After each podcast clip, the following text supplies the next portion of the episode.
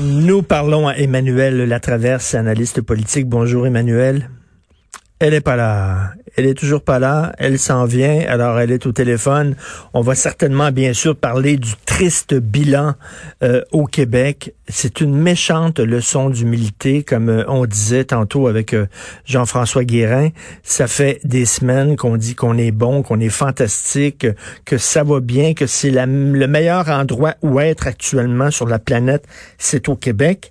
Et là, on se rend compte ce matin qu'on est dans le peloton de tête. Bonjour Emmanuel. Bonjour. Alors, euh, écoute, leçon d'humilité, là. Hein.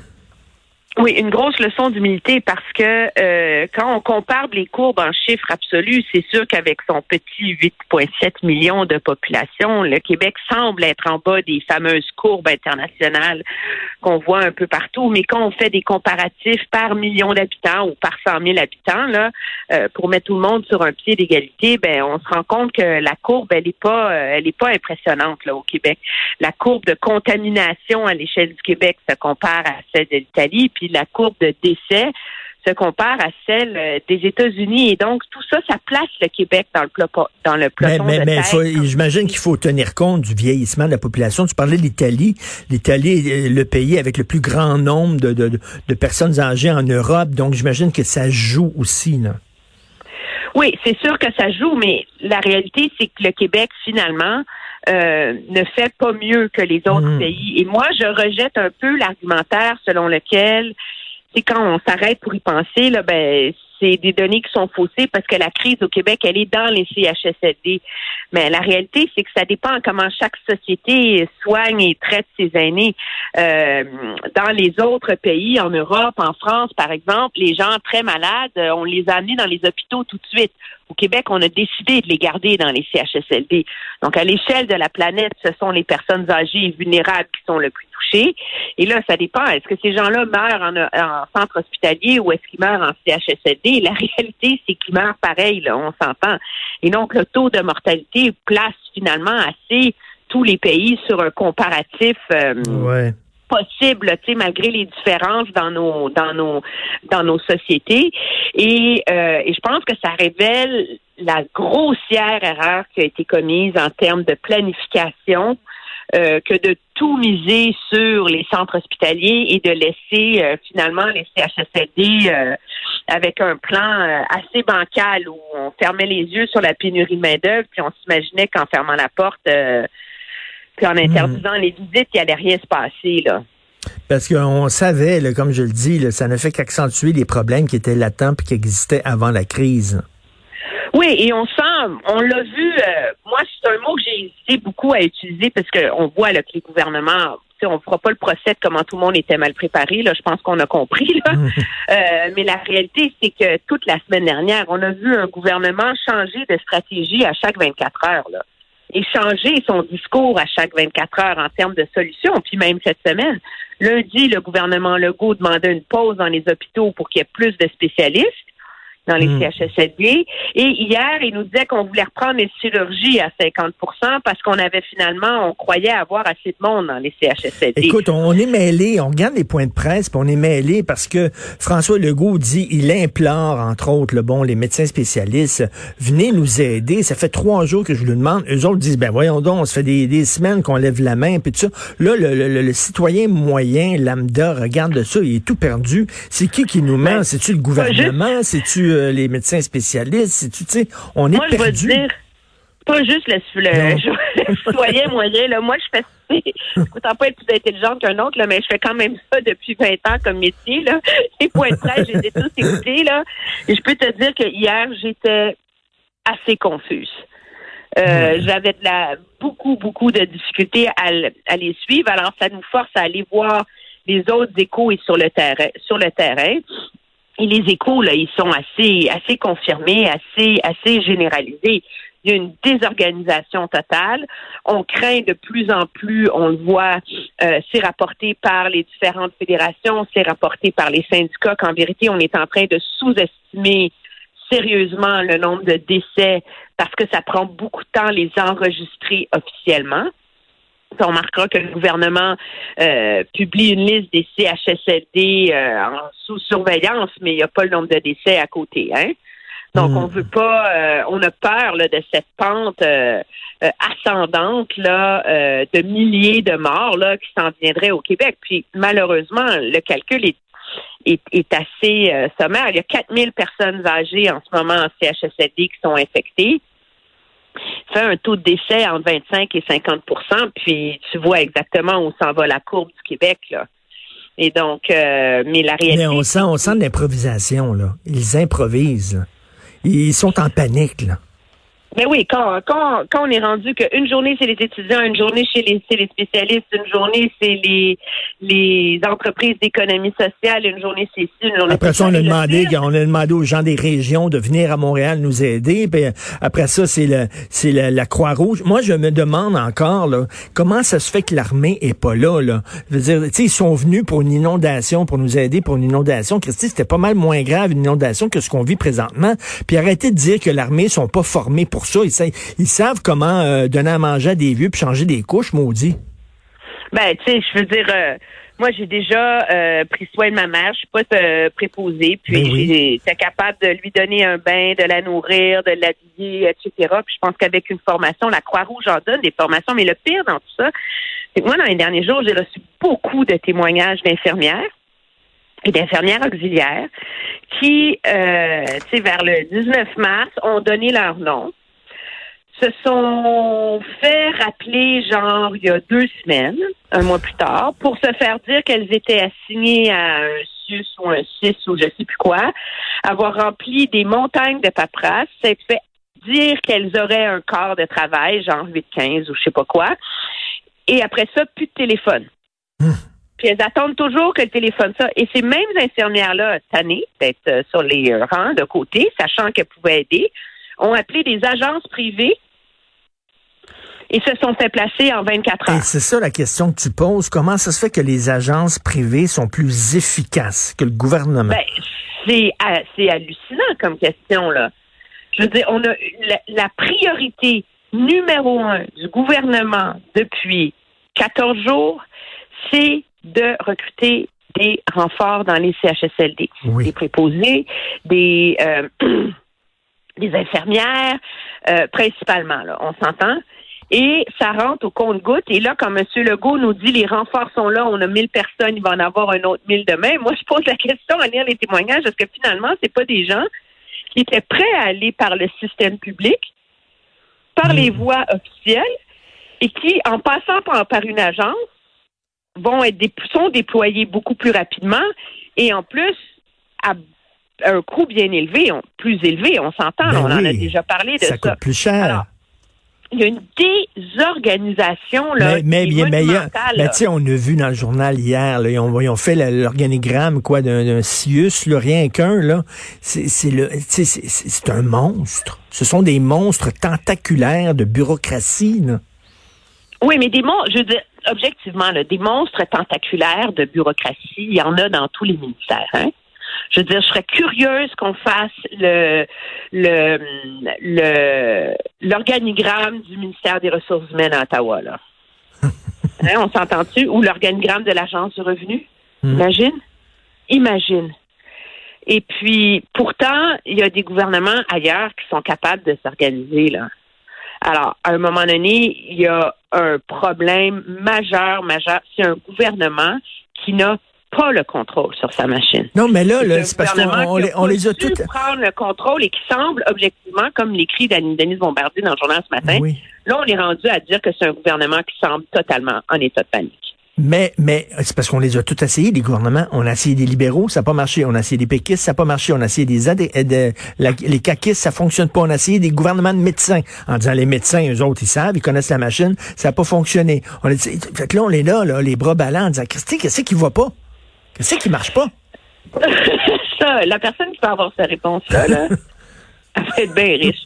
Mais la réalité, par ailleurs, c'est que moi, je pense pas qu'on peut comparer les difficultés qu'on a à gérer la bureaucratie du ministère de la Santé en temps normal avec la situation actuelle.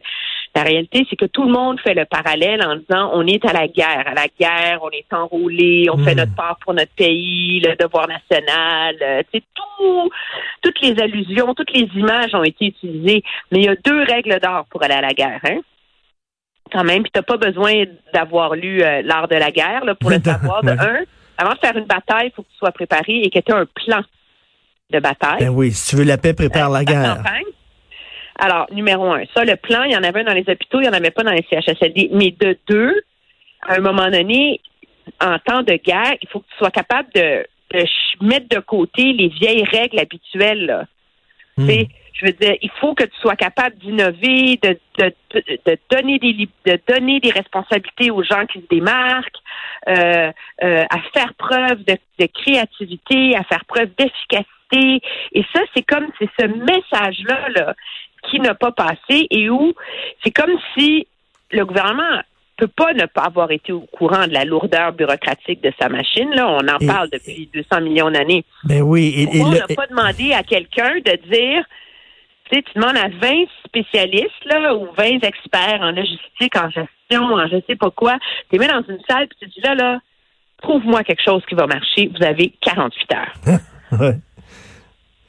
Comme euh, comme dans, dans le film Apollo 13, à un moment donné, là, ils prennent des, des, scientifiques à NASA, puis ils disent trouvez quelque chose pour que qu'eux autres puissent avoir de l'oxygène en haut. Là. Vous avez euh, deux heures pour le faire. C'est ça, faire une cellule de crise. Et le pire, euh, Emmanuel, c'est que toi, tu dis c'est parce que là, euh, l'automne va arriver dans pas grand temps. Là, on cligne des yeux, puis l'automne va être là. Puis là, euh, l'hiver prochain, quand l'automne, l'hiver, quand la, grippe saisonnière va revenir, quand les températures vont descendre, euh, là, tu dis qu'aux États-Unis, on prévoit une deuxième vague qui va être peut-être pire que la première. Ben, c'est la mise en garde qui a été émise euh, hier par le, le chef du CDC, le Center for Disease Control aux, États-Unis, dans une entrevue avec le Washington Post. Il dit sortez-vous de l'esprit, tu sais, en disant ça, on va gagner, puis on va faire un retour à la normale dans le courant de, de l'été. Il dit la réalité, c'est que toutes les pandémies suivent un peu les mêmes. Les mêmes tendances et celle-ci ne fera pas exception à la règle, mais à cause des, des cycles naturels, le problème, c'est que celle-ci va se présenter en même temps que la grippe saisonnière. Et la grippe saisonnière, on oublie à quel point, rappelle-toi au mois de janvier, les hmm. cliniques euh, les cliniques d'hiver, ben les urgences à 150% de capacité. Euh, déjà, la la grippe saisonnière, là. En temps normal, on n'arrive pas à la gérer. En temps normal, notre, notre système de santé.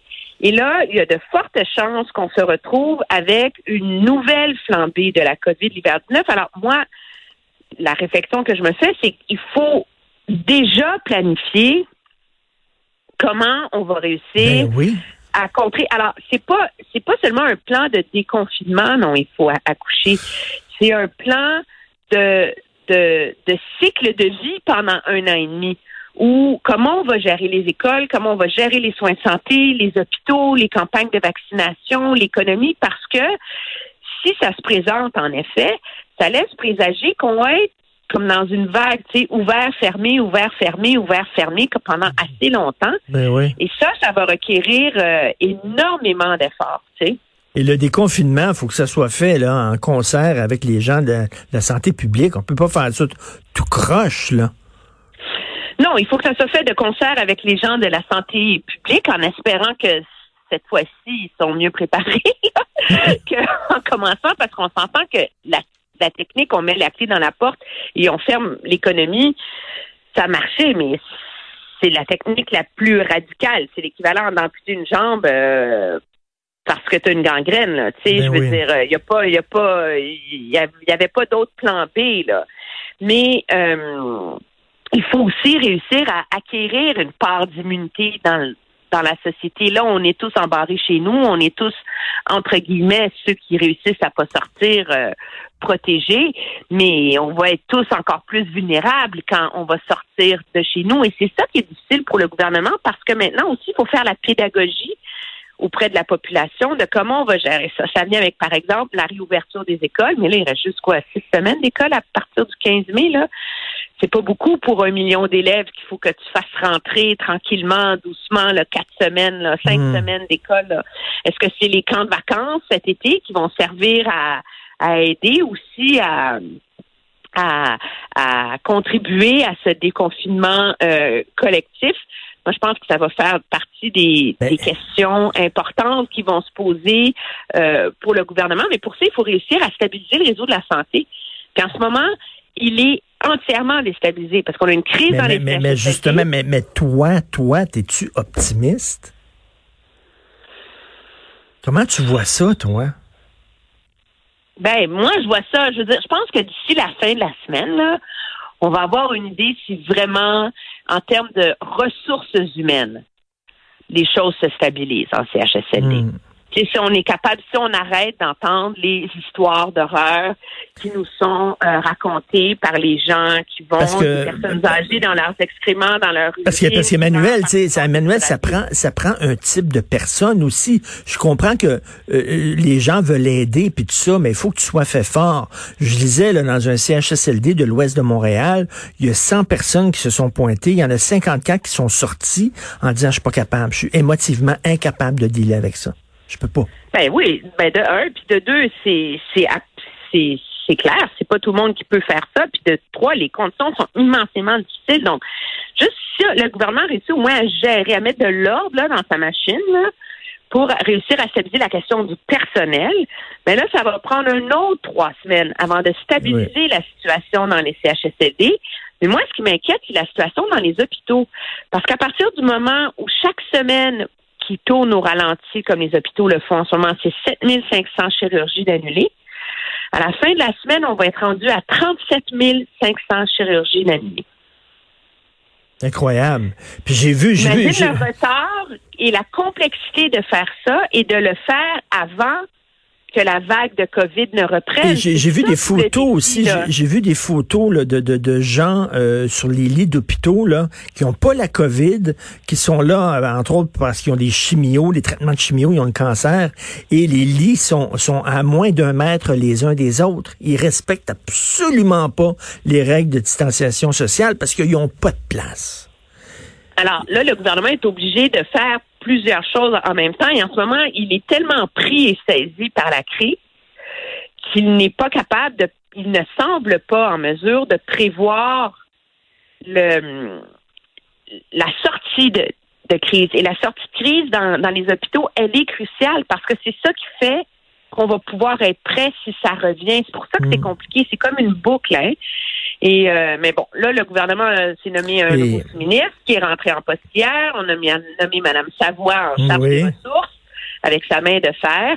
Peut-être que ça va aider à, à tourner le paquebot, mais Mario, notre collègue Mario Dumont avait une image extraordinaire hier. Dit, moi, quand je vois aller le gouvernement, c'est comme dans les dessins animés. Tu sais, quand le, le chat au volant d'une auto, là, il donne un coup de volant, l'auto tourne, puis le volant, il reste dans les mains, tu sais. Oui, oui, oui.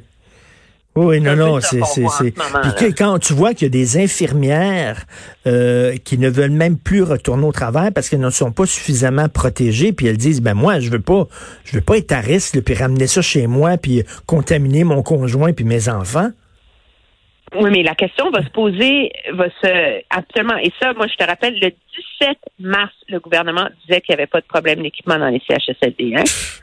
On est rendu au 22 avril et on a encore des problèmes. Et, et- et le gouvernement dit que c'est pas un problème de quantité, c'est un problème de distribution.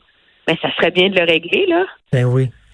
Parce On, ils que sont on s'entend, c'est ça le, le facteur en ce moment. Et les choix vont être difficiles avec le déconfinement parce que des, des gens qui travaillent, qui ont un aîné, qui ont un conjoint plus vieux, qui lui est fragile, qu'est-ce qu'on va faire avec ces gens-là? Là? Alors, tu sais, on est très, très pris en ce moment par la réflexion sur l'horreur, le désastre navrant qui se déroule dans les CHSLD. Mais il faut pas s'imaginer que la sortie de crise, ça va être comme euh, les vallées verdoyantes euh, du bonheur collectif. là. ça va amener des choix absolument déchirants. Et la piètre gestion de crise que fait le gouvernement en ce moment, ben, a de quoi, moi, je trouve, soulever quand même certaines inquiétudes sur sa capacité à faire le reste, qui est encore objectivement plus difficile dans l'ordre, là. Tout à fait. Et en terminant rapidement, est-ce que tu fais partie des gens qui, qui pointent du doigt Gaëtan Barrette en disant que la réforme Barrette est responsable de tout ça? Moi, je trouve que c'est un peu trop facile. Mm. Euh, je, je, de un, la réforme Barrette, je pense objectivement qu'il y a 50 personnes qui la comprenaient vraiment très bien. Là. Ça doit être les 50 PDG des CIUS. Là. M. Barrette lui dit que si on avait continué à aller de l'avant avec ses projets ratios pour assurer la, la fin de la pénurie de main-d'œuvre dans les CHSLD, on serait pas là. Je pense que c'est un débat d'experts. C'est facile de hmm. distribuer les blâmes, peu importe les gouvernements en place. Et c'est pas une question de lancer des roches à M. Legault. Le gouvernement de toutes les provinces, de tous les pays occidentaux euh, ont vu les signes avant-coureurs se sont fait dire qu'il y avait une pandémie horrible qui allait arriver. Personne a vraiment, on a fait des grands plans de pandémie qu'on n'a jamais mis à jour. On n'était pas prêt et on en récolte les fruits et c'est la même chose pour tous les pays. C'est ça la réalité. Ben, merci pour ta franchise. Hein. Des fois, il faut rassurer les gens, puis des fois, il faut donner l'art juste, puis là, tu donnes l'art juste. Puis des fois, c'est, c'est inquiétant, mais qu'est-ce que tu veux? C'est ça la réalité. Merci beaucoup, Emmanuel. Très bien, au revoir. C'est Emmanuel Latraverse, analyste politique.